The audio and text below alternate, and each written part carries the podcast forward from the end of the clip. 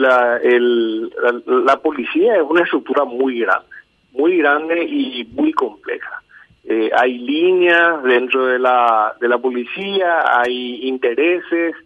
eh, hay, hay, hay grupos criminales dentro de la policía, hay, hay corrupción, pero hay, hay policías que están vinculados también a, este, a, grupos criminales. Así que eh, la tarea más urgente es la depuración de la policía. Ya, ya hablamos de esto anteriormente. Eh, sobre todo durante el gobierno anterior, la policía tuvo un golpe que, desde mi punto de vista, fue devastador en cuanto a su institucionalidad. La policía fue puesta bajo el control eh, de una organización empresarial que se dedica también a actividades ilícitas, al contrabando de cigarrillos. O gerentes de, de, esa empresa estaban estaban al mando de la policía. Entonces, eso realmente desmoralizó muchísimo y quebrantó muchísimo a la Policía Nacional como institución. Todavía yo no veo que se haya repuesto del golpe. Eso paralelamente a un proceso que viene de hace mucho tiempo con el, el, crecimiento de la, del crimen organizado, el crecimiento de la, de la violencia en el Paraguay, de la inseguridad, eh, el, eh, sobre todo la presencia de organizaciones criminales eh, que eran ajenas al, país, pero que hoy están aquí presentes, eh, por ejemplo, qué sé yo, estos grupos criminales, las mafias europeas y, otras y, otras organizaciones más, ¿verdad? Que ya se empezaba a percibir su presencia hace bastante tiempo, pero bueno, en este momento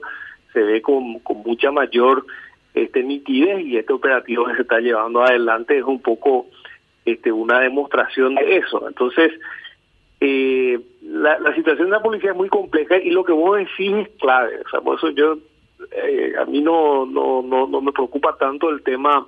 el tema de la experiencia, porque el, el Ministerio del Interior no es solamente seguridad, el Ministerio del Interior es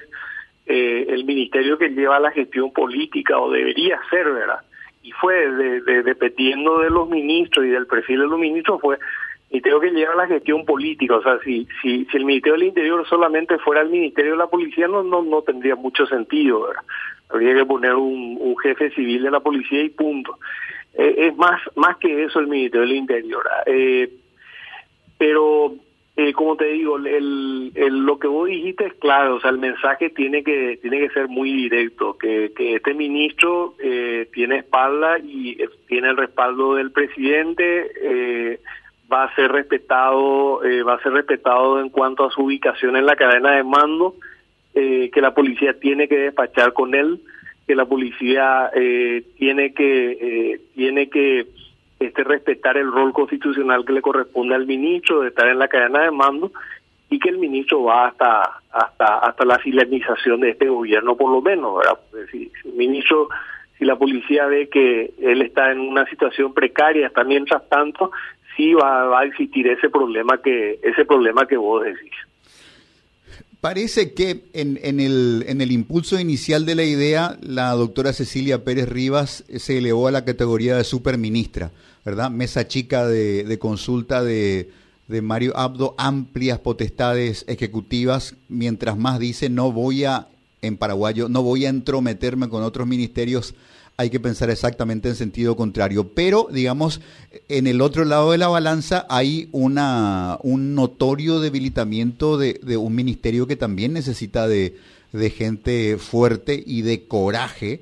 porque hoy día directamente ser ministro de justicia en, en Paraguay es solamente dedicarse al problema penitenciario y enfrentar, contener, negociar con el crimen transnacional que opera desde adentro de, la, de las cárceles, PCC, Comando Vermelho, eh, Balanacara, Clan Rotela, barra este, Sinaloa, se necesita de un ministro fuerte, no de un ministro que empiece diciendo la, la verdad que yo de esto no sé nada. Sí, bueno, eh, eh el, el tema del Ministerio de Justicia es, es un problema serio porque eh, tiene un problema muy grande que es la gestión del sistema penitenciario, donde eh, hoy las, las cárceles en gran medida eh, tienen están siendo controladas en un alto grado por las organizaciones criminales que hay de ahí de ahí mismo, ¿verdad? O sea que es una situación sumamente sumamente compleja. Uno tiene que este, controlar eh, un sistema donde, qué sé yo, un guardia cárcel, eh, de repente, bueno, yo sé que se han hecho esfuerzos últimamente, pero hay muchos guardiacárceles que todavía no tienen toda la preparación, pero aparte, eh, tienen, tienen salario que si bien han mejorado últimamente, eh, nunca van a ser lo suficientemente competitivos cuando del otro lado tenés organizaciones criminales que mueven muchísimo dinero. O sea, e, ese es el problema de las organizaciones criminales. Una cosa es eh, cuando la policía o el guardiacárceles tienen que tratar, qué sé yo, un hurto menor o algo por el estilo, pero otra cosa es cuando tienen que tratar con estas organizaciones criminales,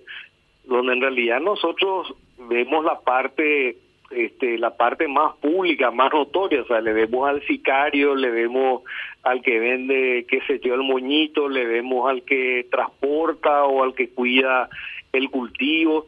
este, pero, pero muy raras veces, ahora estamos viendo a unos cuantos, ¿verdad? Que no sé si tampoco eh, son los más encumbrados. Algunos de estos que, que están siendo detenidos pero en realidad eh, detrás, ya hablamos varias veces de esto, Quique y también con Adela, con el equipo, eh, el, negocio del narcotráfico a nivel internacional es un negocio de, de, 500 mil millones de dólares. O sea, estamos hablando de una de las actividades económicas ilícitas, por cierto, que más dinero mueve en el mundo. Y vos decís, a ver, imagínate 500 mil millones de dólares. ¿Dónde están esos 500 mil millones de dólares? Eh, en el sistema bancario. en el gran cómplice, en el gran cómplice al que nadie nunca mira, en el sistema bancario. Claro, lógico, no, no, no el, tan, esa cantidad de dinero, o sea, imagínate, yo no sé físicamente cómo sería, ¿verdad? Un, un, millón es